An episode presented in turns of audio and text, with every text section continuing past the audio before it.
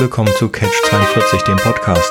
Rund um Technologie, Supertrends und ihre Auswirkungen auf unsere Wirtschaft und Gesellschaft. Guten Morgen, Felix. Guten Morgen, Sönke. Wie geht es dir? Ganz gut und selbst? Sehr, sehr gut. Die Sonne scheint, das Wochenende steht vor die Tür und ich habe dich auf dem Podcast im Ohr. Insofern könnte kaum besser sein. ja, Sonne ist endlich wieder da. Sehr schön. Danke erstmal für das ganze Feedback. Danke für die ganzen Downloads. Trotzdem würden wir uns freuen, wenn noch ein paar mehr Leute zuhören würden. Also bitte immer weiter verbreiten vielleicht und äh, auch weiter so schön kommentieren. Und wir versuchen das Feedback alles in dieser Folge einzuarbeiten. Was ist denn das Thema für heute? Das Thema heute ist Quantencomputing und Quanteninternet. Mhm. Und dazu auch direkt ein kleiner Disclaimer vorab. Generell es ist ein hyperkomplexes Thema. Insofern werden wir an bestimmten Stellen gezwungenermaßen vereinfachen. A, um es ein bisschen besser rüberzubringen und B, weil wir es auch einfach nicht besser wissen. Was auch eine gute Brücke zu dem zweiten Punkt im Disclaimer schlägt, dass wir bei dem Thema Quantencomputing zwar beide Tech-Nerds sind, uns mit dem, mit dem Thema schon lange beide auch beschäftigen, aber keine praktischen Erfahrungen haben. Also keiner von uns hat jemals einen Quantencomputer zusammengestöpselt oder ich habe zumindest auch noch keinen Algorithmus auf dem Quantencomputer geschrieben. Ich weiß nicht, wie es bei dir ist, Sönke. Äh, nee, ich habe mir so ein paar angeguckt, aber es ist wie mit anderen Sachen auch, ich habe keine Anwendungsmöglichkeit. Also mir fällt nichts ein, was ich damit machen sollte. Es ist ganz nett, aber dazu später. Und insofern ähm, ja, steigen wir heute in die Welt der Quanten ein, sprich die kleinsten Teilchen mit dem größten Mysterium. Und es gibt so diesen, dieses schöne Zitat von Richard Feynman, dem Nobelpreisgewinner, dass wenn dir jemand sagt, dass er Quantenphysik komplett verstanden hat, dann ist es offensichtlich, dass er keine Ahnung von Quantenphysik hat. Und insofern ist das Thema Quanten auch so ein perfekter Nährboden für das Thema Catch 42, also Dinge, die unsere Vorstellungskraft sprengen und wo wir einfach noch auf der Suche sind nach vollkommen neuen Ideen und Denkansätzen. Und daher ist das Thema auch so gut hier im Podcast aufgehoben. Und insofern würde ich sagen, springen wir in das Thema rein und fangen mal mit dem Thema an. Quantencomputer, was ist es? Wie funktioniert es? Was verbirgt sich dahinter? Und so weiter. Insofern, oh. Sönke, ich hatte gehofft, mal, schmeiß doch mal eins, zwei Basics rein. ich hatte gehofft, dass du mehr über Quanten sagst. Okay. Ah, wo fängt man da an? Weil ich wollte eigentlich dann da einhaken, wo du aufhörst. Aber okay. Unsere Computer funktionieren im Moment, im Moment binär. Ja? Mit, mit Schaltern und ein Schalter ist ein oder ein Schalter ist aus. So weit, so gut. In der Welt, die kleiner ist als Neutronen, Elektronen, Positronen, Photonen, da bestehen diese, diese atomaren Teilchen, die bestehen noch weiterhin aus Quanten. Es gibt, glaube 13 Quantentypen, die wir kennen, aber das ist nicht wichtig. Wichtig ist, dass diese Quanten vier Stadium, Sta Stati haben, nicht zwei. Also es ist nicht an und aus, sondern sie sind positiv oder negativ und sie haben eine Drehung. Sie drehen sich Stellt euch das einfach mal vor, links oder rechts. Wichtig ist, sie haben vier Stati. Wir benutzen das jetzt nicht alles für Quantencomputer, sondern was wir benutzen, ist, dass sie sich zwischen 1 und 0 befinden. Ja, das ist auch, glaube ich, eine der Sachen, wo man gedanklich immer schnell stolpert. Ne? Dieses, das ähm, ist in dieser Superposition, als es 0 und 1 und sämtliche Zustände zwischendrin gleichzeitig. Aber sobald man es misst, verliert es diese Superposition. Und das ist generell, glaube ich, bei dieser Quantenmechanik, das werden wir heute an ganz vielen Stellen streifen, einfach Dinge, die so unsere klassische Vorstellungskraft sprengen, weil sie einfach so konträr zu der physischen Welt sind, wie wir sie sehen, erleben, kennen, weil die, ja. die Regeln in diesem, in diesem Universum der kleinsten Teile halt komplett. Ja, ein, äh, etwas, was auch jeder kennt, ist die Katze von Schrödinger. Schrödinger. Schrödingers Katze. So, Schrödinger hat dieses Exper diese Idee gebracht, um eigentlich zu zeigen, dass Quanten Quatsch sind, dass Superpositionen Quatsch sind, dass man das nicht geht. Einstein hat auch gesagt, Gott würfelt nicht, um auch zu zeigen, dass er das nicht geglaubt hat, wobei dann Einstein am Ende verstanden hat, dass das so ist, was für ihn ziemlich ärgerlich ist, weil es bedeutet, dass er hat äh, zwei Theorien geschaffen, eine Theorie für die Quantenwelt und eine Theorie für alles überhalb der Quantenwelt und diese beiden Theorien lassen sich nicht vereinigen bis heute. Da gehen wir aber auch gar nicht drüber aus. Das ist super interessant, wenn es euch interessiert. Wichtig hier, das Experiment Schrödingers Katze. Schrödinger sagt, ich habe eine Katze, ich tue die Katze in eine Kiste. In dem Kiste ist ein radioaktives Isotop. Ich weiß nicht, wann dieses Radio radioaktive Isotop zerfällt. Wenn dieses radioaktive Isotop zerfällt, ähm, passiert ein Mechanismus und tötet die Katze. Das heißt, während die, die Katze ist in der Box und ich weiß nicht, ob die Katze tot ist oder nicht. Und das ist diese Superposition. Mehr wollen wir jetzt mal gar nicht darüber reden. Wichtig ist, wir haben jetzt hier keinen notwendigerweise, also es gibt, ja, das kann vielleicht Felix erklären, warum diese Computer leistungsfähiger sein könnten als ähm, binär funktionierende Computer. Aber wichtig ist, dass sie mit einer komplett anderen Mathematik funktionieren, weil man hat halt diese Zustände, die entweder 0 und 1 sein können. Was für mich, damit kann man andere Algorithmen darstellen als Algorithmen, die linear 0 oder 1 sein müssen. Jetzt was ganz einfach, was mich total überzeugt hat, vielleicht findet ihr das nicht so einfach, aber ihr wisst, ähm, dass Zufall, dass Computer zufällig, zufällige Zahlen erzeugen können. Ja, und es wird euch vielleicht überraschen, dass sie das nicht können, weil es ist eine deterministische Maschine, die nur mit Nullen und Einsen versucht, wo soll sie den Zufall herholen? Was die, was man macht, ist irgendwelche externen Einflüsse zu nehmen, plus dann irgendwas anderes um daraus etwas zu generieren, das aussieht wie Zufall, aber kein Zufall ist. Beispiel. Ich nehme die Systemzeit, mache daraus eine, eine Schnittmenge und addiere und, und, und schaue mir die Stelle dann an von Pi und diese Zahl gebe ich als Zufall aus. Das ist zum Beispiel eine einfache, früher verwendete Methode, um eine zufällige Zahl zu erzeugen. Es sieht für alle Außenstehenden so aus, als sei es Zufall es sei, und man, wenn man aber den Algorithmus kennt, kann man diesen Zufall nachberechnen, was es natürlich dann nicht zufällig macht. Es, ähm, das ist ja auch das erste Beispiel von einem quantenüberlegenen äh, oder Quantenüberlegenheit. Quantenüberlegenheit nennt man es, wenn ein Quantencomputer etwas besser kann als ein richtiger Computer. Und eines dieser erste oder das erste Beispiel davor war, eine zufällige Zahl zu erzeugen, was man sich vorstellen kann, was viel einfacher ist, wenn ich nicht ein, wenn ich ein Stadium habe, von dem ich nicht weiß, ob es 0 oder 1 ist, oder ob ich immer weiß, dass es 0 oder 1 ist. Macht das Sinn? Ich würde, glaube ich, bevor wir in die äh, Quantum Supremacy Thematik reingehen, mhm. noch den zweiten Baustein erklären, der ähm, bei dem bei dem Thema Qubits mit reinspielt. Mhm. Also neben diesem, sie sind eins und zwei gleichzeitig das, um das Thema Quantenverschränkung kommt man auch nicht ganz drum herum. Oder was äh, Albert Einstein, wo du eben schon das äh, bekannte Fernwirkung. Gott mhm. würfelt nicht Zitat, genau. Ne, dieses Phänomen, das ja in der Theorie von Einstein, dass die höchste Geschwindigkeit Lichtgeschwindigkeit ist. Sprich, nichts schneller sich von A nach B bewegen kann als mit Lichtgeschwindigkeit. Mhm. Und die Theorie von der Quantenverschränkung ausgehebelt wird, weil sobald zwei dieser kleinen Teilchen miteinander verschränkt sind, können die so weit auseinander sein, wie man will. Also wirklich am einen Ende des Universums und am anderen Ende mhm. des Universums. Ich lache. Und wenn der Zustand von dem einen Teilchen ähm, ne, hat direkt eine Auswirkung auf den Zustand des anderen Teilchens. Und das ist falsch. Und ne, das ist eben auch das, wie es äh, wie es funktioniert. Das, das, das kleine Wörtchen, sagen, kann man sich nein, treffen, nein, äh, nein, streiten. Darauf kann man ne? sich nicht streiten, sondern diese Auswirkung ist genau das Ding es gibt zwei Zustände. Ja, und sagen wir, du, du, du teilst einen, einen Apfel in zwei Hälften. Der Apfel ist auf der einen Seite grün, auf der anderen Seite rot. Ja, das ist dein Apfel. Niemand guckt zu, du teilst ihn tust ihn in zwei Boxen. Und du bringst die beiden Boxen auseinander. Wenn ich die eine Box öffne und ich habe die grüne Hälfte, weiß ich, dass die andere Person die rote Hälfte hat. Das ist alles.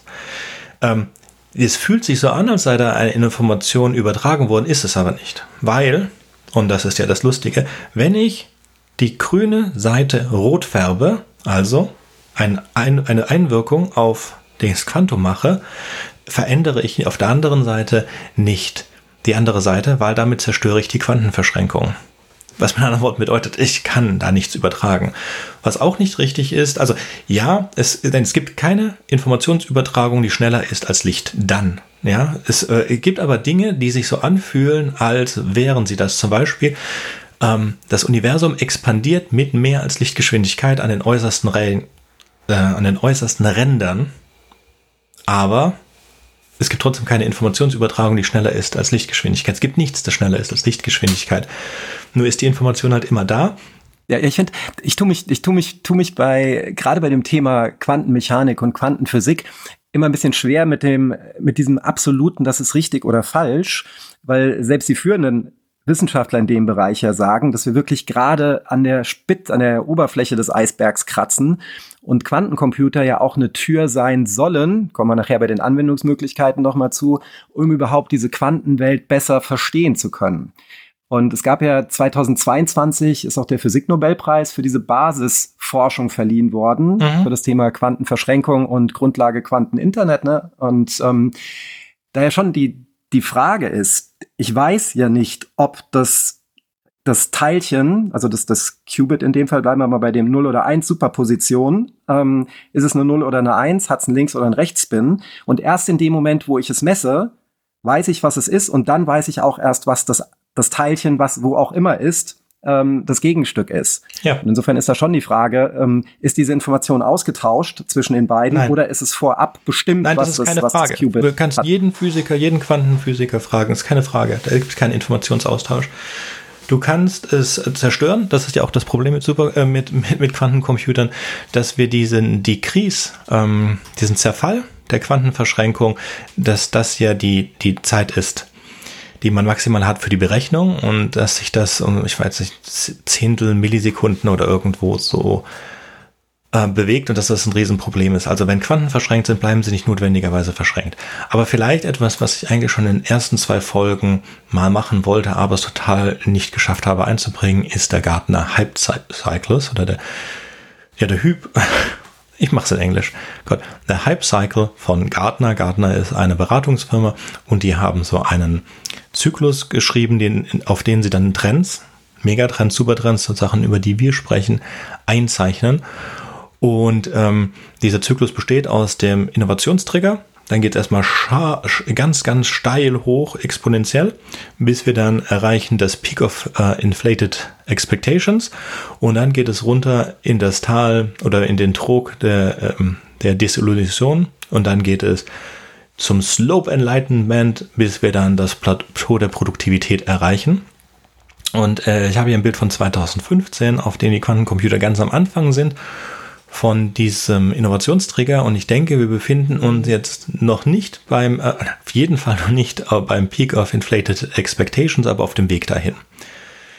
Das heißt, dass wir jetzt sagen können schon, es wird noch mehr gehypt als bevor wir dann an, an einen Winter erreichen ah, und dann nach dem Winter zu einer Produktions, zu einem Produktionsplateau kommen. Und dann ist die Technologie kind of ausgereift. Ähm, wichtig ist eine ganz generelle Frage, was wir jetzt sagen können, schon, und das ist sehr wichtig, Quantencomputer ganz generell funktionieren. Man sagt so, man bräuchte eine Million Qubits, um wirklich was Interessantes damit zu machen.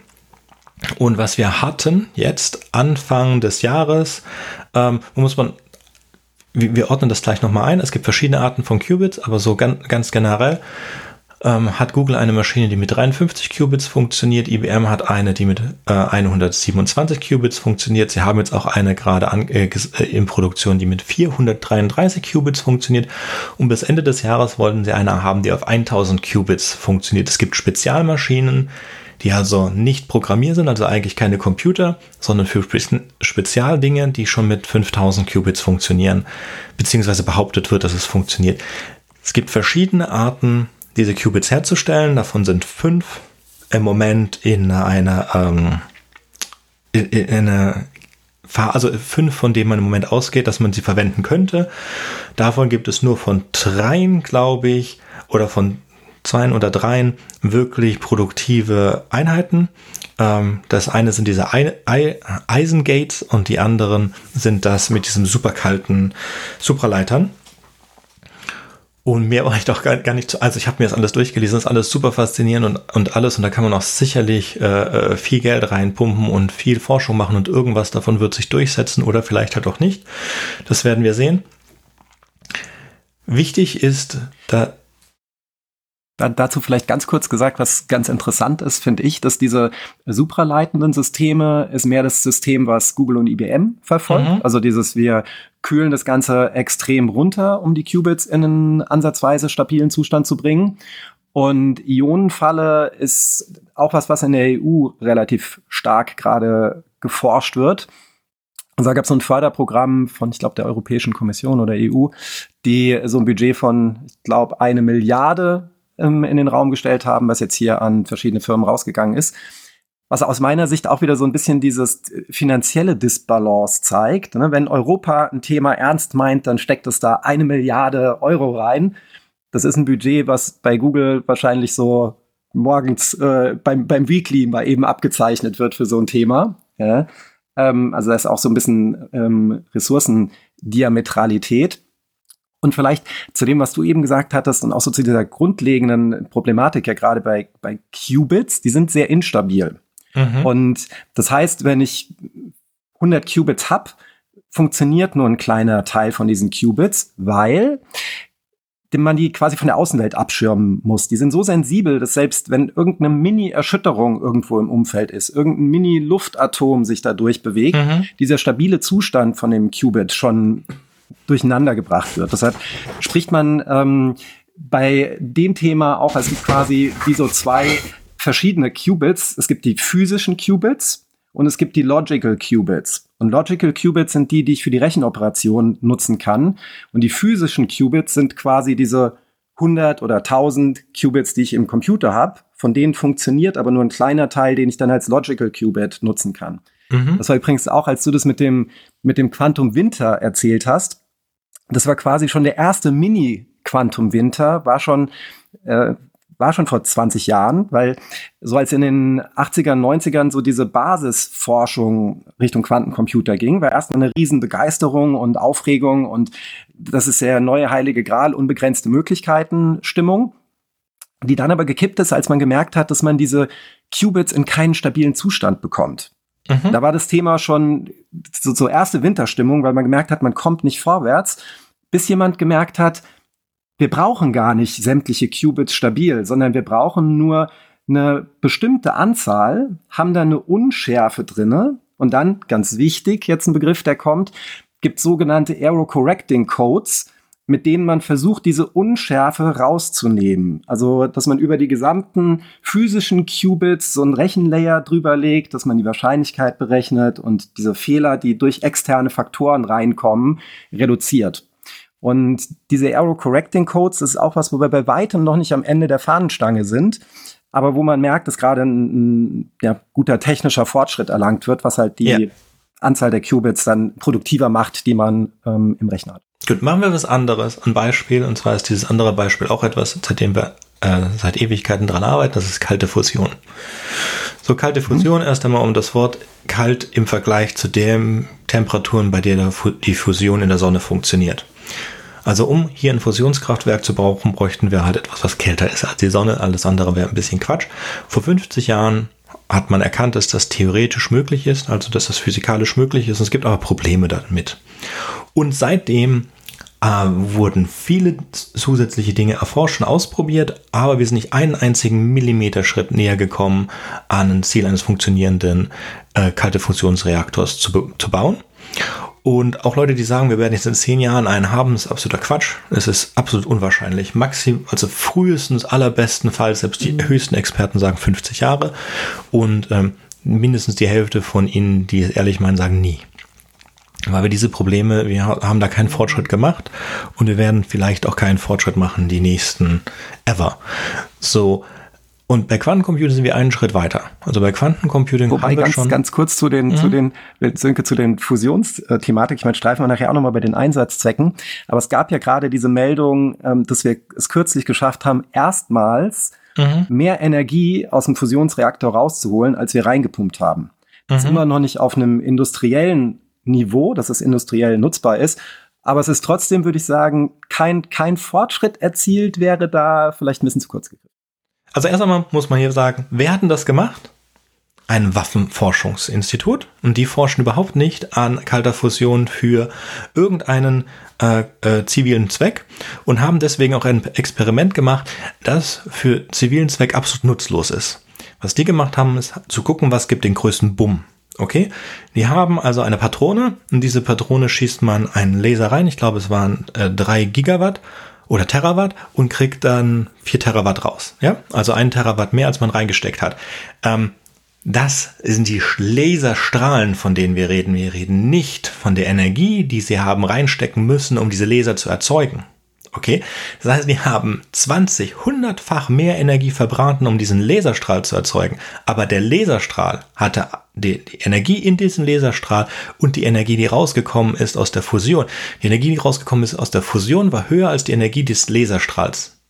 Okay, wenn, es, wenn es jetzt eine Zündreaktion wäre, wie in einem Auto, ähm, Auto ist auch Quatsch, ähm, weil du diese Zündreaktion da immer hast. Aber sagen wir, es wäre jetzt ein ein, ein, ein Prozess, der sich selbst am Leben erhält, und das ist ja so, dann wäre das okay. Dann würde man immer diesen einen Terawatt rausholen. Aber Patrone, nee, erstmal teuer ist. Und zweitens müsste diese äh, Patrone alle Millisekunden ausgetauscht werden für die nächste Explosion. Und äh, sie brauchen irgendwas um ein paar Tage, um dieses Ding auszutauschen. Und sie haben nur vier oder fünf davon gebaut, ever. Also in, in, jeder, in jeder Hinsicht, jeder Matrix ist das, es ist ein, ein wissenschaftlich gesehen nett, für praktische Anwendung total irrelevant, weil äh, die Technologie, die sie verwendet haben, all das ist never ever hat irgendeinen Anwendungszweck zivil. Also es versucht auch niemand. Dieses ganze Ding, der ganze Aufbau war, ist für militärischen Zwecke gewesen, um zu gucken, was macht Bumm. Ja, ich bin jetzt kein Kernfusionsexperte, wie gesagt, sondern extra hier nur so die Sachen. Mir ging es einfach um den Punkt, den du gemacht hattest, weil ich glaube, dass das nachher auch nochmal, wenn wir in die finale Betrachtung kommen, äh, unter Umständen ein Thema sein könnte, dass dieses Urteils wird kein Fortschritt gemacht. Ich an der Stelle für Felix Sicht ähm, scharf finde, weil wie gesagt, dieses mehr Energie rausholen, egal ob, ob die nutzbar ist oder nicht. Oder das zweite, ähm, was ja auch ein Baustein dabei war, dieses Plasma auf, in, das über, auf einer stabilen Temperatur zu halten über eine, über eine längere Zeit. Das ist einfach, vorher haben wir das schon lange probiert und. Wie viel ist eine längere Zeit? Ich google, google gerade mal 17 Minuten lang haben sie die Plasmatemperatur auf 70 Millionen Grad gehalten. Und das ist halt ähm, der Punkt, dass ne, wir vorher über Sekunden irgendwie gesprochen haben, wo wir das hinbekommen mhm. haben und inzwischen bei mehr als einer Viertelstunde sind. Und klar ist das Ganze noch, noch sehr am Anfang und sehr unkontrollierbar, wo sich aber auch ja dann, wie gesagt, nachher bei den Anwendungsfeldern die Frage stellt, das sind ja alles Versprechen in die Zukunft, sind halt Quantencomputer Werkzeuge, die uns helfen können, für uns bisher unkalkulierbare mhm. Themen in kalkulierbares Modell. Mein Punkt ist mehr, das können wir dann ganz kurz machen, kalte Funktionen halte ich für eine nicht ein, wie, wir reden darüber später, Blockchain halte ich für eine nicht anwendbare Technologie. Warum kalte Fusion? Also bis wir ein kaltes Fusionskraftwerk bauen können, brauchen wir keins mehr. Weil wir für die Zukunft dezentralisierte Energie brauchen und keine zentralisierte. Und so ein kaltes Fusionskraftwerk ist ein, ein mega großes Ding und das können wir durch andere Sachen viel besser lösen. Aber von der Forschung her finde ich das interessant und es könnte natürlich auch sein, dass man sich irrt. Ja, es gibt ja sehr viele von diesen Irrtümern, die hatten wir auch ja besprochen, wie man braucht vier Computer für die ganze Welt. Kein Computer braucht mehr als 640 Kilobyte RAM, bla bla bla. Kein äh, Objekt sollte sich schneller bewegen. Dann, damals ging es um Züge, ähm, mehr als 20 Stundenkilometer, weil das würde Menschen schaden. All diese Dinge haben sich als absoluter Quatsch erwiesen deswegen bin ich immer noch dafür, Milliarden auszugeben für die Forschung, für dieses Ding, aber ich sehe im Moment keinen Weg, da jemals ein Plateau of Productivity zu erreichen für kalte Fusion oder Blockchain. Was anderes sprechen wir da anders drüber. Zurück zu Quantencomputing. Genauso. Lass uns vielleicht in die Quantenüberlegenheit-Thematik wieder rein, ne? Wo wir vorhin so weißt abgebogen sind. Ähm, vielleicht in dieses Google 54 Qubit, da warst du vorhin bei dem, bei dem Beispiel. Weißt du, als ich da nochmal reingestiegen bin mit, lass uns die, die Quantenverschränkung mit reinnehmen. Vielleicht fädeln wir hier wieder ein, weil das einfach auch ein spannendes Thema ist. Ja, bei Quantenverschränkung kannst du, wie gesagt, dann mit Quanteninternet, weil ich habe mich extra da nicht drüber informiert. Ähm, mhm. Quantenüberlegenheit bei Computern, wie gesagt, wurde bis jetzt an einem sehr einfachen Algorithmus gemacht, um eine echte äh, zufällige Zahl zu erzeugen. Super, was interessant wäre, die Anwendungsfälle, für die wir, glaube ich, 3000 Qubit oder so brauchen, wäre die ähm, augenblicklich stärkste Verschlüsselung, die Advanced Encryption, whatever, zu, ähm, zu knacken. Und zwar basiert die darauf ganz einfach. Es gab einen Wettbewerb äh, einige Jahre zuvor, um zu gucken, was denn die beste ähm, Kryptographie ist. Und gewonnen hat dann ein sehr einfaches mathematisches Verfahren. Es ist sehr einfach, zwei Primzahlen miteinander zu multiplizieren, aber es ist unglaublich schwierig, wieder herauszufinden, aus welchen Primzahlen diese große Primzahl besteht. Wobei es eine, eine eindeutige Antwort gibt und das erlaubt halt zum Verschlüsseln von Daten. Und es gibt eine, äh, einen Algorithmus, den gibt es tatsächlich schon, der mit, ähm, mit Qubits funktionieren würde mit dem man dann solche Verschlüsselungen brechen kann. Also jemand hat einen Algorithmus geschrieben oder ein Programm geschrieben, das so funktionieren würde und das optimierteste Programm davon braucht etwa 3000 Qubits. Kommen wir wieder davon, wir reden von logischen Qubits, also Qubits, mit denen man wirklich arbeiten kann. Wie viel physische Qubits hinter diesen 3000 logischen Qubits stehen, ist egal. Also wenn es irgendjemand eine Methode finden würde, mit vier physischen Qubits äh, 3000 Qubits darzustellen, super. Ja, könnte ja sein, dass man das einfach dadurch macht, indem das ganze Programm dann sehr langsam abläuft durch diese vier Qubits. Aber ähm, Aktu aktuell sagt man übrigens, dass man so einen Faktor 1000 übrigens draufrechnen muss zwischen logischen ähm, Qubits und physischen Qubits. Also mhm. sprich, da wären wir bei drei Millionen. Und um das mal so einzuordnen, also ihr werdet, müsst euch keine Sorgen machen, dass in den nächsten ein, zwei Jahren eure Verschlüsselung geknackt wird. Im Moment sagt Google, dass sie Ende des Jahrzehnts eine Million Qubit Rechner anpeilen. Ob sie das bis dahin schaffen, steht in Sternen. Kommt, schreiben mhm. wir vielleicht auch hier und da noch. Ja, also man kann es sagen, mit den augenblicklichen, mit den augenblicklichen beiden Technologien, die wir gerade gesagt haben, Iron Gates und super gekühltem Zeug, kann man das vergessen. Da kommt man nie zu diesen eine Million Qubits. Ähm, die Dinge würden einfach zu groß sein, zu viel äh, Strom fressen. Vielleicht mit den anderen drei Technologien und vielleicht fällt einem ja noch was ein. Vielleicht laufen wir auch alle in 100 Jahren mit Qubit-Computern in unseren Uhren rum. Keine Ahnung. Ganz generell, Qubit oder Quantencomputer sind Special Purpose Maschinen, die für bestimmte Sachen wie zum Beispiel reine Grafikkartenberechnung und so weiter sind Quantencomputer nicht besser und werden sehr wahrscheinlich auch nicht besser sein als unsere augenblicklichen Computer. Es könnte natürlich sein, dass irgendjemand auf eine Idee kommt, wie Quantencomputer so, so, so, so viel besser und optimierter sind als normale Computer, so dass wir dann überall Quantencomputer einsetzen. Aber im Moment sieht es, ist nicht einmal irgendjemand, sieht das an den Sternen oder so. Im Moment sieht man da riesige, rechenhungrige, äh, stromfressende Maschinen, die aber halt für sehr bestimmte Einsatzzwecke unglaublich gute Resultate liefern, weil sie einfach mit einer anderen Mathematik funktionieren. Und es gibt auch andere Anwendungs, also einmal gibt es Anwendungsfälle, wo Quanten schon heute oder schon seit Jahren angewendet werden, die's, die total cool sind und die auch funktionieren. Das, was ich am interessanten finde, ist das Messen mit Quanten. Also, das ist auch sich ziemlich einfach vorzustellen, ja. Ein Photon, also ein Lichtteilchen oder beziehungsweise ein Zwischending zwischen Teilchen und Welle, das besteht ja auch aus Quanten. Und weil Quanten kleiner sind als das Licht, kann man Dinge besser sehen, wenn ich anstatt das Lichtteilchen messe, das Quantenteilchen messe. Macht Sinn? So, also was man macht, ist, man teilt das Photon in die beiden Quanten, die Quanten sind verschränkt und schickt dann eines dieser Quanten gegen das Objekt, das man messen möchte und misst danach beide Quanten wieder zusammen und kann dann durch den Unterschied dieser Quanten, also dadurch, dass die Verschränkung sich geändert hat, ja, was auch ein Zeichen dafür ist, halt, dass es da keine Informationsübertragung zwischen den beiden Quanten gibt, kann man dann den Unterschied messen und damit hat man ähm, ein Bild und hat eine vielfach bessere Auflösung, bessere Auflösung, als man jemals hätten könnte mit einem mit einem Photon selbst, weil die Quanten halt so viel kleiner sind als das Photon was mega cool ist. Und wie gesagt, das wird eingesetzt in vielen verschiedenen Sachen.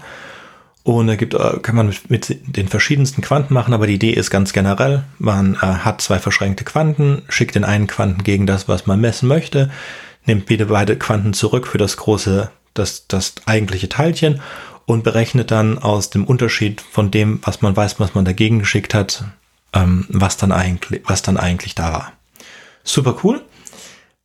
Auch noch nett, sind äh, Quantensimulationen. Und äh, wir wissen halt, dass Dinge, die es in Realität gibt, sich ähnlich verhalten halt wie Quantenelemente. Und dann kann man halt aus bestimmten Sachen andere Sachen äh, simulieren. Und zwar indem man sie nicht berechnet, sondern einfach indem man sich ein, ein Quantenphänomen ansieht und es dann mit einem realen Phänomen vergleicht. Da kann man aber auch sehr man muss halt ein Phänomen nehmen, das es in Realität gibt, damit man das so substituieren kann.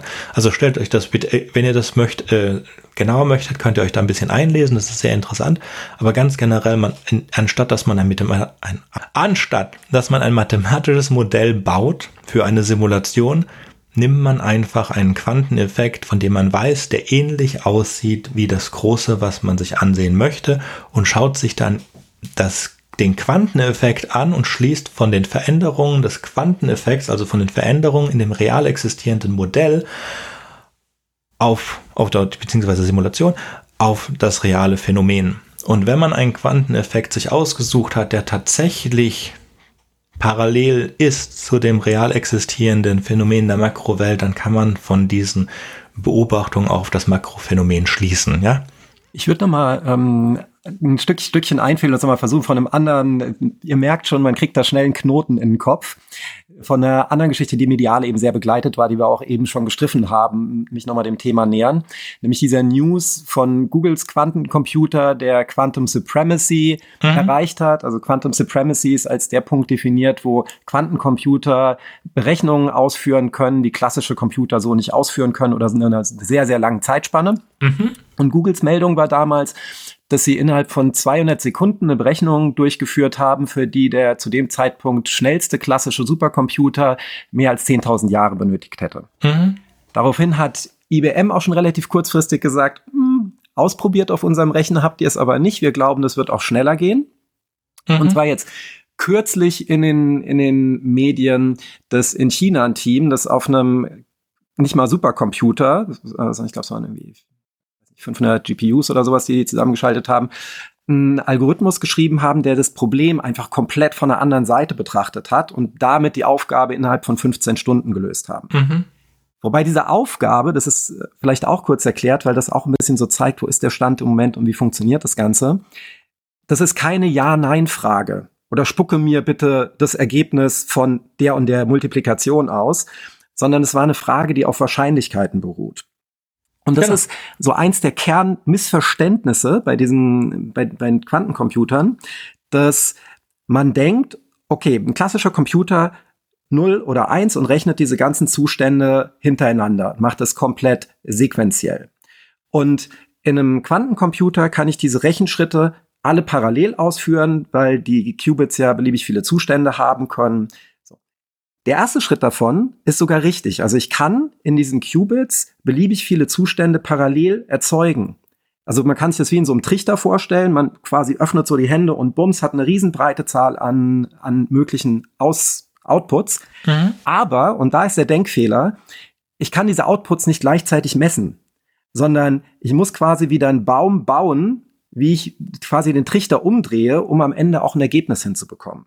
So was hat Googles Rechner gemacht. Das war, wie gesagt, eine, eine Aufgabe, die nach Wahrscheinlichkeiten gefragt hat. Der hat ein Set an Wahrscheinlichkeiten ausgerechnet und dieses Set an Wahrscheinlichkeiten wurde dann mit einer, einer Art einer Tabelle von einem klassischen Computer gecheckt, wie wahrscheinlich sind diese Outputs.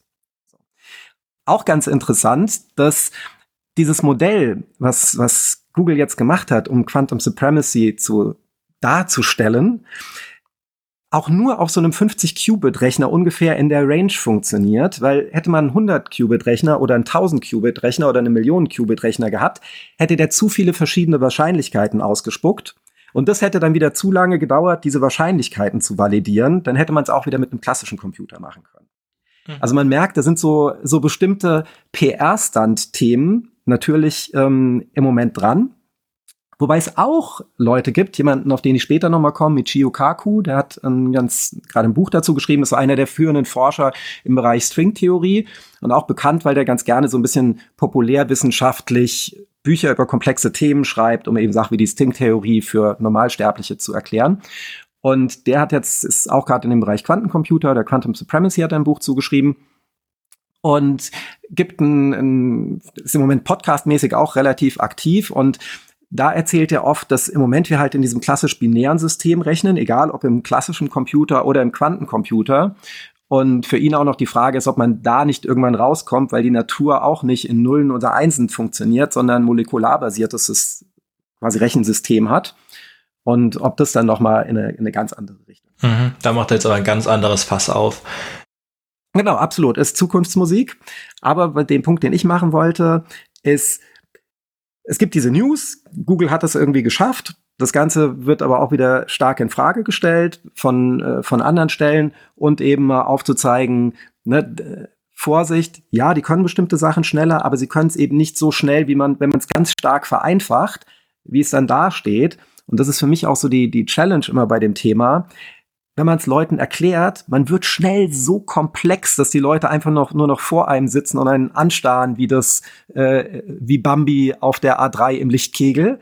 Und dass man halt irgendwo vereinfachen muss, um bestimmte Basics rüberzubringen und damit dann aber auch wieder bestimmte Sachen verloren. Mhm. So. Ja, ich finde ganz wichtig, was du gesagt hast, was ich auch nochmal unterschreiben möchte. Quantensupremacy ist ein sehr misleadender Ausdruck, genau wie spurhafte Fernwirkungen und so weiter. Es bedeutet, dass es bestimmte Algorithmen gibt, mit Algorithmen meine ich Programme oder Fragestellungen, die ein Quantencomputer besser beantworten kann als ein binäres System, weil auch binäre Systeme bestimmt Fragen einfach nicht beantworten können. Das liegt auch daran halt, dass in den Quanten, auf der Quantenebene Sachen anders funktionieren als hier auf der Makroebene. Und ein, ein, ein Gedanken, den ich, den ich nochmal reinführen würde, auch Richtung Entwicklungsstadium, Gardner Cycle und Einordnung von dem ganzen Thema.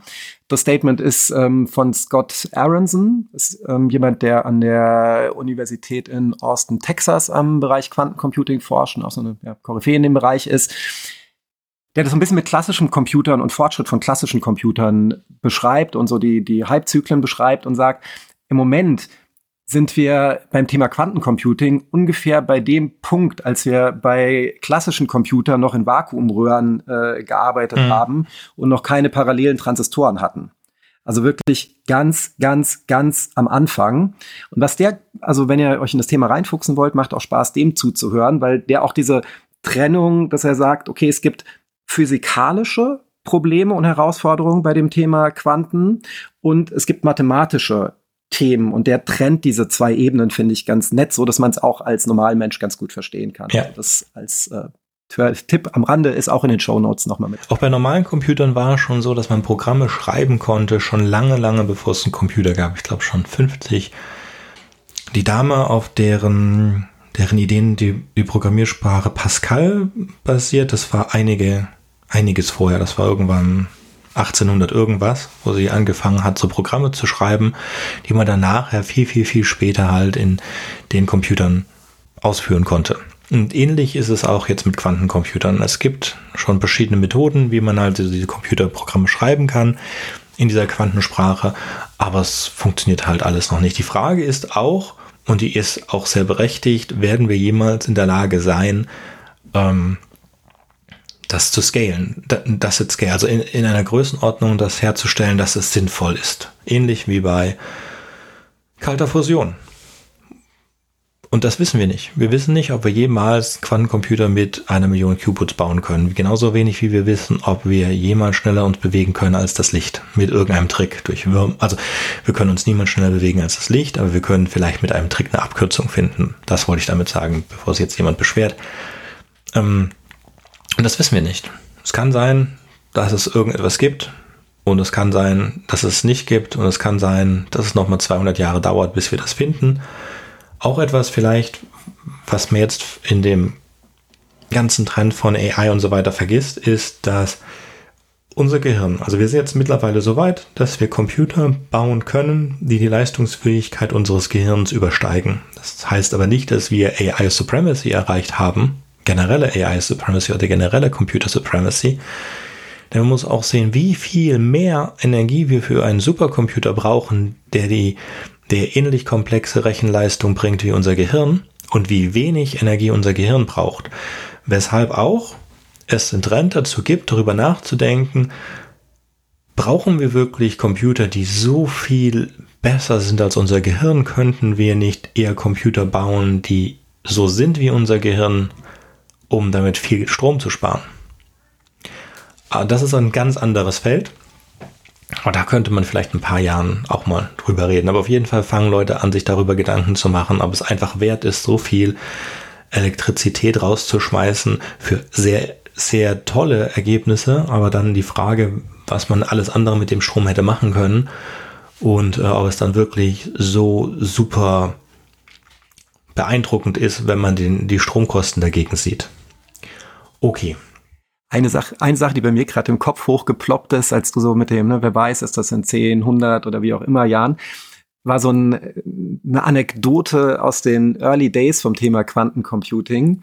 Da hat jemand, der heißt Neil Gershenfeld, der ist der Direktor am MIT für, äh, vom Center for Bits and Atoms. Mhm. Der hat damals an so einer Vorstufe von RFID-Tags gearbeitet. Also da ging es eigentlich drum, wie kann ich logistisch Probleme lösen, wie kann ich Waren markieren und die einfach irgendwo durchs Lager rausschieben, damit und es messen, ohne dass ich alles einzeln scannen muss und hatte da Probleme, dass wenn er mehrere Tags auf einem auf einer Palette hatte, diese parallele Messung zu machen.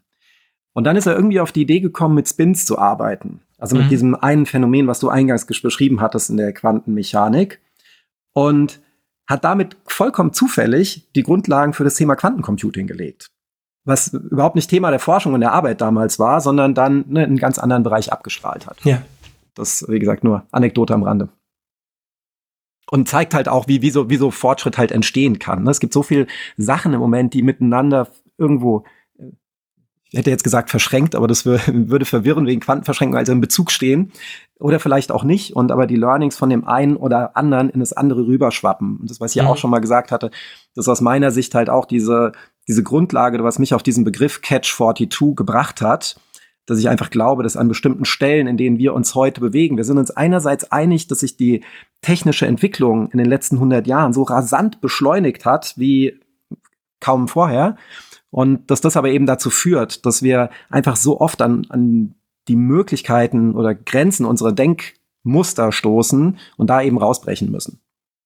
Und ich glaube, dass Quantencomputing und die, die Quantenwelt da halt ein Thema ist, wo es noch eine riesen grüne mhm. Wiese ist, wo man gespannt sein kann, was passiert. Kommt aber schon, da kommen wir schon fast zu den Einsatzmöglichkeiten. Zwischendrin haben wir noch äh, entweder Quantencomputer und Quanteninternet. Genau, ich bin eigentlich mit meinen Sachen großartig durch. Ich äh, mhm. sage das jetzt nochmal, weil ich es schon öfter gesagt habe, ja, auch wenn ich hier die konservative Meinung habe von, das ist nicht einsetzbar bin ich immer offen und ich möchte auch ich mal ein Zitat bringen von Douglas Adams, weil ich das sehr schön finde aus seinem Buch The Salmon of Doubt. Ich glaube, das ist der fünfte Buch äh, der Hitchhikers.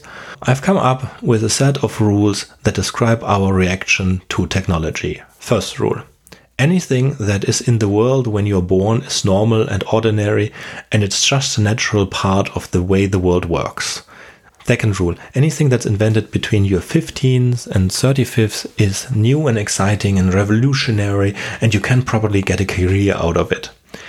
Third rule anything invited after your 35th is against the natural order of things. So, so schlimm ist es für uns nicht, weil wir sind leider bedeutend älter als 35. Aber ich denke, das ähm, ist auch so universal äh, nachvollziehbar und erkennbar, dass es, ähm, es geht immer was Neues man kann es nicht ausschließen, weil wir können nicht wissen, was wir nicht wissen. Ja. Macht total Sinn. Bedeutet aber auch, dass man sich jahrelang versteifen kann auf etwas und äh, es gibt trotzdem keinen Fortschritt. Wie gesagt, weil man nicht, das nicht wissen kann. Das ist, das ist so ein mind-boggling Thing. Es ist leider halt wahr. Wir können, vielleicht haben wir schon alles erreicht in der Quantenphysik, was geht, und wir werden die nächsten 100 Jahre Super Collider bauen und nichts erreichen. Und vielleicht erreichen wir morgen den einen Schritt, der uns das Universum neu verstehen lässt. Und das genau weiß man nicht.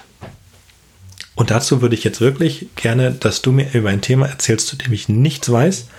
Quanteninternet. Quanteninternet. Ähm, dann weiß ich ein wenig, aber auch nicht allzu viel mehr als du, was aber auch auf 99,9 Prozent der Bevölkerung zutrifft. Das also klar, grundsätzlich war die Idee, wenn man diese Quantenmechanik nimmt und nutzt und den Quantencomputer nutzt, kann man das auch für neue Netzwerkstrukturen nutzen, kann man daraus ein Quanteninternet bauen. So einerseits gibt's dazu natürlich Forschung in den äh, in den USA.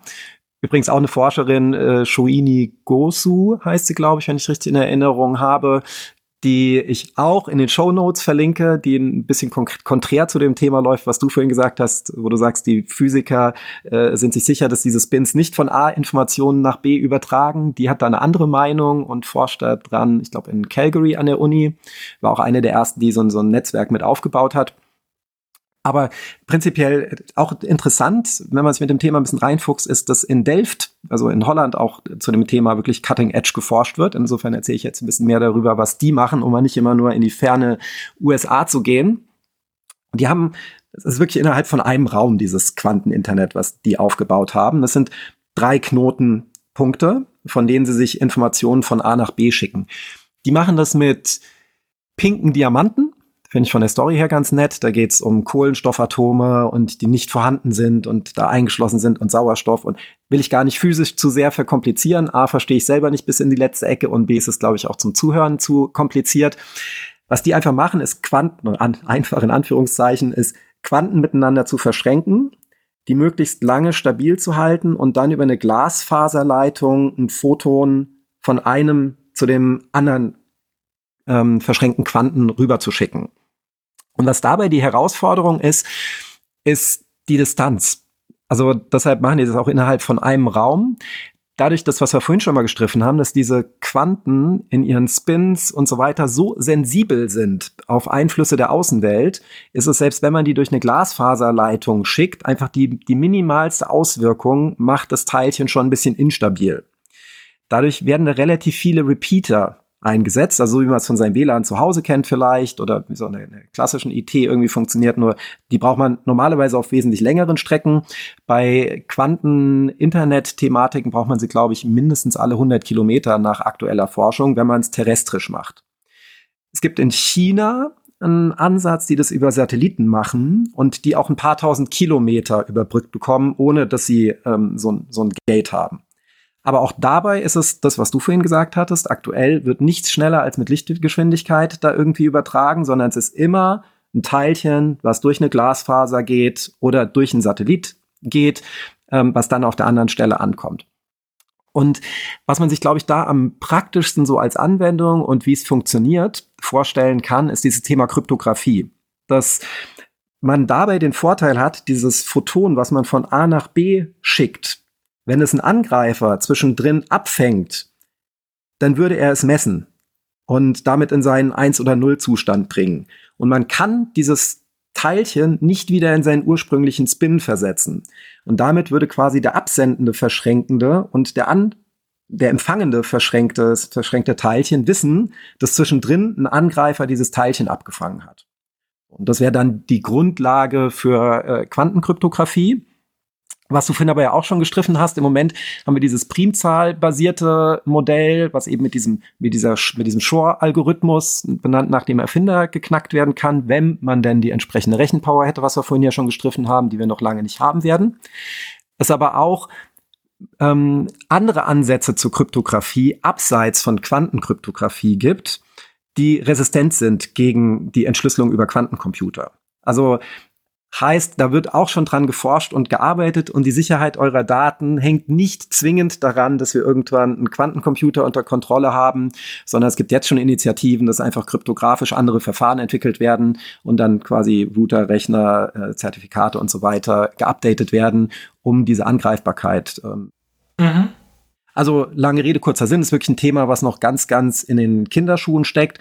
Und es ist halt die Frage, dass es zum Beispiel in diesem von Shuhini Gozo gibt es einen TED-Talk zu dem Thema, den ich in den Show Notes verlinke. Und bei ihr ist schon so die Vision, kriegt man das irgendwann auch hin, ohne ein Teilchen von A nach B zu schicken, dass halt Informationen schneller als Lichtgeschwindigkeit ähm, fliegen können oder von A nach B kommen. Mhm. Ich bin mhm. kein Physiker, ich kann es überhaupt nicht beurteilen, nur es zeigt aus meiner Sicht halt, es gibt Physiker, die sagen, das ist vollkommen unmöglich und totaler Kokolores. Und äh, es gibt Physiker, die sagen, nee, wir forschen daran und wir glauben, dass es möglich ist. Und ähm, Future will tell, ähm, genau. wer da richtig. Zwei, zwei gegenläufige Sachen. Einmal, es ist die absolute, nur dass man das hier äh, mal klar macht, das ist wirklich die absolute neun von, äh, neun von zehn Physikern mindestens sagen, es ist Quatsch. Aber Einstein war ein Mensch, der gesagt hat, etwas funktioniert so und er hatte recht. Und es mussten dann erst ganz viele Leute dem folgen. Nur weil 99,9% aller Physiker sagen, es ist Quatsch, bedeutet nicht, dass es nicht sein kann. Es ist nur im Moment gibt es kein Anzeichen dafür. Ein anderes Beispiel, 99% aller Leute sagen, es gibt keine Einhörner. Es hat aber noch niemand bewiesen, dass es keine Einhörner gibt, weil man das auch nicht beweisen kann. So, nimmt das bitte mit wenn diese Dame eine, eine Idee hat, das irgendwie zu machen, alles von dem, wie wir es im Moment wissen, ist, dass die Quantenverschränkung sich auflöst, wenn man bestimmte Dinge mit Quanten macht und dass es keine Möglichkeit gibt, eine Information zu entnehmen und in die Quantenverschränkung zu zerstören. Ja, sieht, oder im, im Fachjargon, nur für äh, liebe Hörer, wenn ihr es äh, euch angucken wollt, das Thema nennt sich Quantenteleportation. Also genau. ne, das ist die, die da drin forschen, denn läuft in der Regel unter dem Label. Genau, ich finde das super interessant, weil es ja auch wirklich dann diese, die, diese Version ist, oder diese, sie haben das herausgefunden beim wirklichen Teleportieren eines Photons vor 30 Jahren oder so. Sie haben von einer Seite eines Flusses, ich glaube irgendwo in Europa, in Wien oder so, auf die, oder in Zürich, auf die andere Seite des Flusses ein Photon äh, teleportiert. Und wie, haben sie das gemacht? Sie haben die Information, also sie haben ein Quanto, eine, ein quantenverschränktes Element erzeugt, also mit, ein, mit anderen Worten eine Kopie, die äh, aber alle Eigenschaften, also Spin und Ladung hatte und haben es dann rübergeschickt und haben dann daraus ein neues Photon erzeugt, das 100% identisch ist mit dem Photon auf der anderen Seite, das sie zerstören mussten, äh, um dieses, die, dieses, dieses verschränkte äh, Quantum zu erzeugen und das sie dann transportiert haben. Was bedeutet, dass bei Teleportation, nachdem das Objekt, das teleportiert wird, zu 100% identisch ist mit von allen Eigenschaften, aber zu 100% nicht aus denselben Teilchen besteht. Lass uns doch vielleicht, äh, lass uns doch vielleicht zum, zum, zum Abschied, bevor wir in das Wrap-Up reingehen. Du hast es hier und da auch schon gestriffen, aber vielleicht summieren wir das nochmal. Also wir haben jetzt viel so über die Basics gesprochen, ne? was ist das, wie funktioniert's und aber vielleicht machen wir nochmal klarer, was sind im Moment so die Hauptversprechen. Wir haben über Kernfusion lang gesprochen, also das können wir ausklammern. Aber was sind so die Probleme, bei denen man denkt, dass man sie dass man eklatant nach vorne kommen könnte, wenn man das Thema Quantencomputing zum Laufen bekommen würde. Also was sind, äh, sind da so Sachen? Es ist zum Beispiel, also ich schmeiß ein äh, Ding in den Ring, äh, da geht's um Ernährung. So, Ernährung, warum? Weil wir heute die Düngemittel noch sehr klassisch erzeugen und man sich ne, verspricht, dass man die Produktion von Düngemittel, wenn man die, die Basisfunktionen bestimmter Stoffe besser versteht, Düngemittel wesentlich günstiger herstellen kann und damit auch dann die Produktion von Essen auf der Welt besser, schneller, günstiger ähm, und so weiter hinbekommt. Okay. Oder was naheliegendes, ne? Medizin ist auch so ähnlich, ne? Mit diesen, habt ihr vielleicht auch schon mal gehört, mit Proteine falten und das heute, das hat mal jemand so, habe ich auch von jemandem extern aufgeschnappt, der gesagt hat, wenn wir heute an Medikamenten forschen, kannst du dir das vorstellen, wie du nimmst eine Petrischale, packst da einen Erreger rein und dann versuchst du eine Million Sachen, was passiert, wenn du das auf den Erreger draufschüttest. Das musst du aber alles halt nacheinander machen, um es dann rauszubekommen. Und vorhin von diesem Trichter, von dem ich erzählt habe, in der Quantencomputerwelt verspricht man sich, dass man diese Petrischalen quasi alle gleichzeitig ansetzen kann, sie dann nicht alle gleichzeitig messen kann, das hatte ich ja beschrieben, aber dass dieser Trichter, den man zusammenführt, halt schneller ist und merklich schneller ist als die Verfahren, wie wir sie heute haben. Hm. Wenn ich nicht wüsste, von was du sprichst, hätte ich es nicht verstanden. Und ich glaube, so höre ich mich die ganze Zeit auch an. Ähm, was du meinst, ist äh, die Eigenschaften von Materialien, von, von Molekülen im Computer besser zu verstehen, weil auf diesem Ebene haben wir oft auch Quanteneffekte. Und also wir können, wir können nur raten, wie ein RA können wir nicht ganz genau sagen, wie ein Molekül aussieht. Und B, haben wir keine wirkliche Ahnung, wie das mit was anderem zusammenwirkt, bis wir es ausprobieren. Also machen wir, stellen wir uns bestimmte Moleküle, Enzyme wie ein Schlüssel-Schloss vor, dann können wir nicht wirklich herausfinden, was passt in das Schloss und was macht das Schloss, bringt das Schloss zum Öffnen oder nicht, weil wir einfach nicht so detaillierte Informationen haben. Das sind Dinge, die man mit Quantencomputern mit dieser, ähm, mit diesen nicht Null und Einsen, sondern zwischen Eins und Null Algorithmen besser machen könnte. Und da sind wir auch ziemlich sicher, dass wir das tun könnten. Aber dafür bräuchten wir halt Qubits, die um einiges, also einiges mehr an Qubits, um das zu machen. Aber das ist, ja, das stimmt. Und das hatte natürlich dann diese ganzen diese ganzen Auswirkungen, die du beschrieben hast, dass man vielleicht Nahrungsmittel schaffen könnte, die besser sind, dass man Medizin viel schneller erforschen könnte, dass man sich viele Sachen sparen könnte, weil man dann endlich wirklich weiß, wie etwas funktioniert. Also wie reagiert ein neues Enzym, das ich gebaut habe, wie reagiert ein neuer Stoff mit allen anderen bekannten Stoffen. Im Moment habe ich nur die Möglichkeit, das auszuprobieren in endlosen Tests. Wenn ich das in einem Computer hätte und ich wäre auch ganz sicher, dann könnte ich das machen. Ja, das sind definitiv Dinge, ähm, die funktionieren werden. Wie gesagt, wie du schon schön gesagt hast, wir kennen jetzt schon Kryptographie-Verfahren, die durch Quantenalgorithmen nicht gebrochen werden können. Die verwenden wir aber nicht, weil das Kryptographie-Verfahren, das wir im Moment verwenden, einfach unglaublich simpel ist und daher unglaublich einfach überall einzubauen. Und diese anderen, ein bisschen komplizierteren Verfahren äh, würden wir dann erst einsetzen, wenn wir uns sicher sind, dass das alte Verfahren gebrochen werden kann. Und zwar einfach gebrochen werden kann, weil auch wenn wir jetzt zehn Supercomputer auf der Welt hätten, die dieses Verfahren brechen könnten, ich glaube, dann würden wir immer noch bei dem alten Verfahren bleiben, weil einfach viel zu viel Aufwand für viel zu wenig Outcome. Und ähm, ein Ding noch, du hast zwar das vollkommen richtig erklärt mit diesem Man in the Middle, was sich voll cool anhört, aber wie wir auch bei Blockchain dazu kommen werden, wenn ein Verfahren eigentlich voll cool ist, man aber dieses voll coole Element das nicht einbaut, dann ist es auch egal. Mit anderen Worten, nur weil physikalisch sichergestellt ist, dass es keine Man-in-the-Middle-Angriffe gibt, werden wir trotzdem Zertifikaten glauben müssen. Und im Moment funktionieren Man-in-the-Middle-Angriffe dadurch, dass man Zertifikate austauscht. Und auch das wird sich nicht in der Zukunft ändern.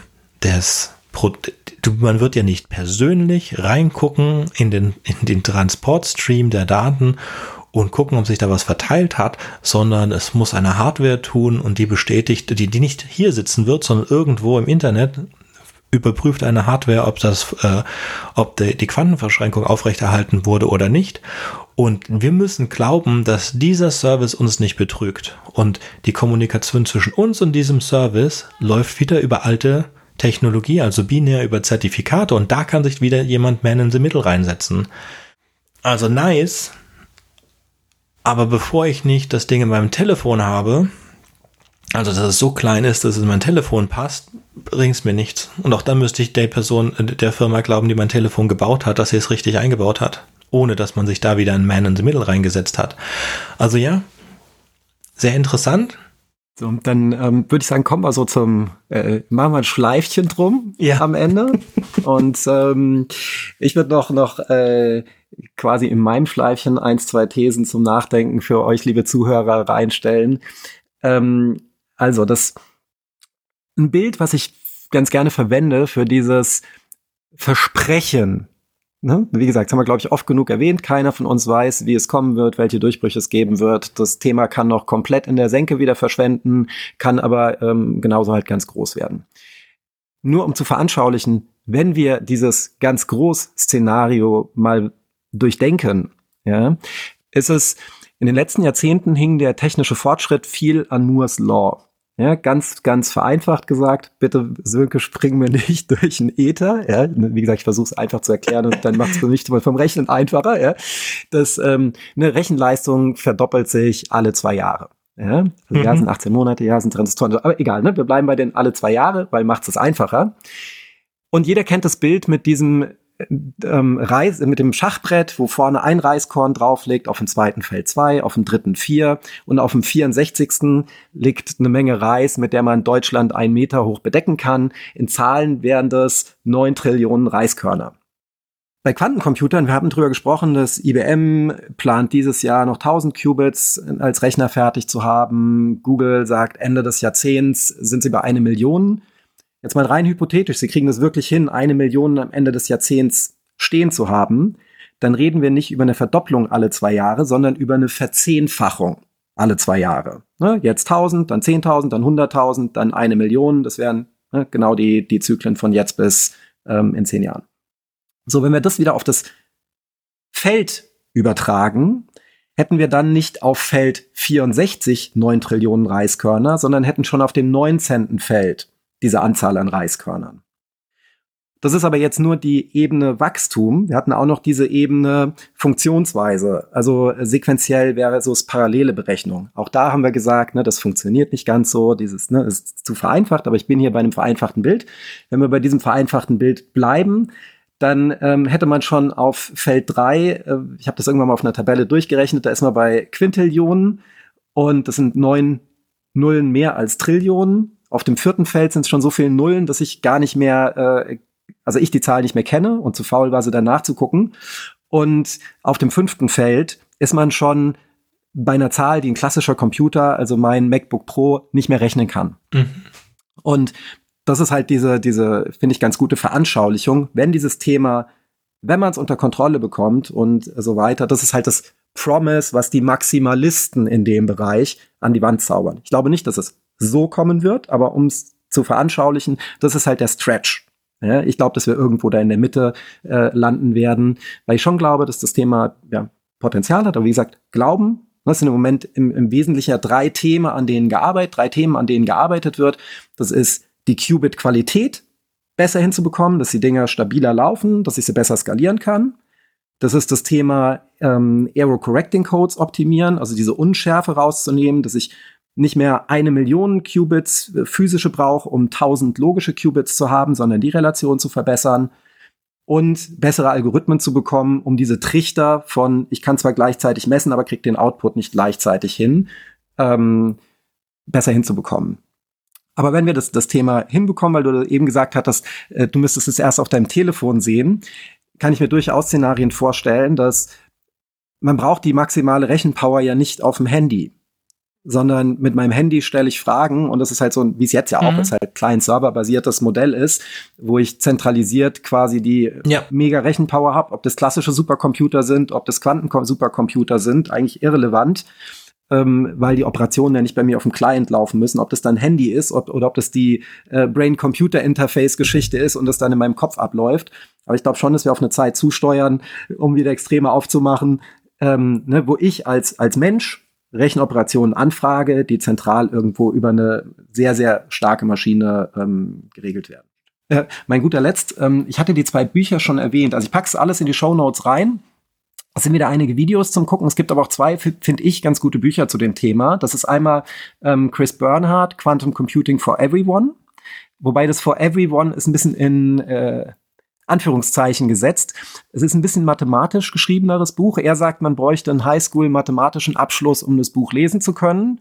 Also interessant, weil es einem die mathematischen Grundlagen verschafft, aber schon mal als Vorwarnung, es ist eben ein bisschen mathematischer geschrieben. Und das zweite Buch ist äh, von Michio Kaku, den ich auch schon erwähnt hatte. Das muss ich kurz ablesen, weil der Titel ein bisschen länger ist. Äh, Quantum Supremacy, How Quantum Computers Will Unlock the Mysteries of Science and address humanity's biggest challenges. und das ist ein bisschen mehr einfacher zu verdauen geschrieben. Also der geht eher in die Szenarien, was für Potenziale sind da ähm, und so weiter. Eben, wie gesagt, ein bisschen mehr populär wissenschaftlich. Und ja, das sind zwei Bücher, die ich euch ans Herzen legen könnte, wenn ihr euch tiefer in das Thema reinfuchsen mhm. wollt. Und nicht nur bei, ich klicke ein bisschen durchs Internet. Genau. Und ähm, das gibt es schon. Also man kann schon auf die APIs zugreifen der Quantencomputer, die online sind. Müsst ihr selber gucken. Ich habe jetzt, ähm, wie gesagt, ich hatte kein Programm, das ich da ausführen wollte und ich weiß auch nicht, ob das Geld kostet oder nicht. Ich glaube, wenigstens eines der Interfaces ist frei verfügbar. Hm, ist es? Mhm. Ich glaube, es ist von IBM, aber ich weiß es nicht. Ähm, weil die wollen ja wirklich, dass Leute Programme dafür schreiben. Und dann gibt es also kannst du, kannst du diesem Interface Programme schreiben, ob sie dann, wie sie dann auswählen, was sie ausführen wollen, auf dem Ding weiß ich nicht. Ich habe es mal irgendwo gesehen, ich habe mich aber dann nicht mehr beschäftigt, weil mir nichts eingefallen ist, was ich programmieren wollte. Darauf, wie so oft. Wenn mir mal einfällt, was ich intelligentes programmieren könnte auf dem Quantencomputer, hätte ich es auch ausprobiert. Und dieses, nochmal zurück zu diesem, ist, äh, ich glaube auch nicht, dass man so Quantencomputer in der Hosentasche rumtragen kann. Ich glaube eher, dass wir in diese Art von biologischen Computern gehen. Ähm, aber wie gesagt, das ist so Science Fiction, da reden wir jetzt nicht in der ersten Staffel drüber, vielleicht in der zweiten. Ähm, was ich nur sagen wollte, noch einmal, mein Beispiel mit dem, ich glaube es erst, wenn ich es auf meinem Telefon habe, ging wegen der Man-in-the-Middle-Angriff. Ja, das ist eine, eine technologische Möglichkeit gibt, einen Man-in-the-Middle-Angriff zu verhindern mit Quantentechnologie in einem Quanteninternet ist super. Aber ich habe das generelle Problem des Vertrauens nicht gelöst damit, weil ich ja dem Service trauen muss dann. Und im Moment vertraue ich dem Service, der das Zertifikat ausstellt, dass zwischen mir und der Person auf der anderen Seite, wo der Encryption Handshake gelaufen ist, ja, ich muss ja eine Encryption austauschen. Also, wenn ich zwischen Gerät A und Gerät B eine verschlüsselte Kommunikation habe, muss ich am Anfang erst einmal meine Schlüssel austauschen. Und das machen wir über Zertifikate, indem wir einer dritten Person vertrauen, die Zertifikate ausstellt, die sagt, zwischen euch liegt jetzt eine verschlüsselte äh, Verbindung und ich gucke da nicht rein. Und das, das, geht nicht anders, ja. Und wenn es können diese Person austauscht oder sich zu dieser Person setzt und sagt, okay, ich will jetzt aber den Schlüssel haben von denen, tausch denen mal das Zertifikat aus. Das ist die sogenannte Man-in-the-Middle-Angriff.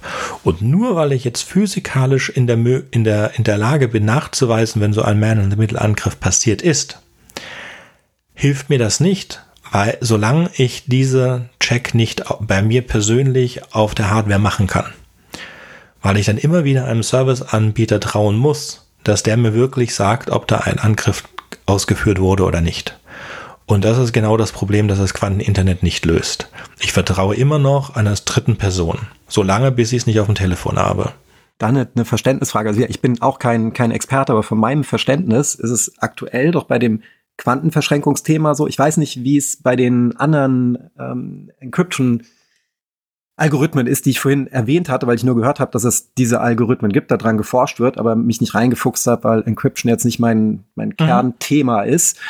Das, aber zumindest bei dem, bei dem Quantenthema, wenn ich zwei verschränkte Partikel habe, die beim Sender und Empfänger sind und das gespinnte Teilchen quasi als Schlüssel durch den durch die Glasfaser schicke oder über den Satelliten, ich doch da eigentlich keine dritte Stelle mehr brauche, weil die verschränkten Quanten ja wissen, ist das Ding zwischendrin angehalten worden oder nicht. Weil ja, wenn es angehalten wurde, kommt es ohne Spin an, aber dann habe ich gar keinen dritten mehr im Ding. Aber es ist nur so eine, wo ich gerade gedanklich drüber gestolpert bin. Das muss halt dann bei dir sein. Und das ist ja halt die Sache. Das muss ja. Thema, das ist der Service, von dem ich meine. Solange, wenn dieses Ding nicht in deinem Telefon ist, weißt du es nicht. Und dann musst du auch sicher sein, dass die Hardware so mhm. verbaut worden ist, dass man sich nicht in dein Telefon reinhacken kann, um dir dann doch vorzugaukeln, dass es so ist. Also sagen wir, mhm. ich habe jetzt diese Technologie wirklich, dass ich sehe, okay, das kommt ohne Spin an und es ist direkt in meinem Telefon. Und dann muss ich noch zusätzlich sicher gehen, dass die Software in meinem Telefon keine Backdoor hat, in der ich nicht einfach angelogen werden kann darüber. Okay, ja, das ist ein grundsätzliches Problem. Es ist ein grundsätzliches Problem. Ich sagte nur, wir haben jetzt eine, eine, es ist schön, dass wir einen physikalischen Effekt haben, der uns zeigt, dass die Message unterbrochen wurde. Das ist super. Es löst nur kein reales Problem, weil ich immer noch ein Vertrauen haben muss dem Service, der die Message überbringt, weil ich ja nicht selber das checken kann. Ja, also eine Nach, also das letzte Mal, dass das wirklich möglich war, war ein Brief, der mit einem Siegel wo, wo der Siegel drauf kam und dann kam ich zu mir und dann habe ich gesehen, ob das Siegel gebrochen wurde oder nicht. Klar, es gab dann hunderte von Methoden, den Siegel aufzulösen und wieder zuzumachen, aber du verstehst, was ich meine. Nur weil es eine physikalische Methode gibt, es zu checken, ob dann ist, habe ich diese, nicht den Zugriff auf diese physikalische Methode. Wir kommen dann nochmal im Detail zu, drüber, wenn wir über Blockchain reden, weil da ist so ein fundamentales Problem drin, wie genau hier auch.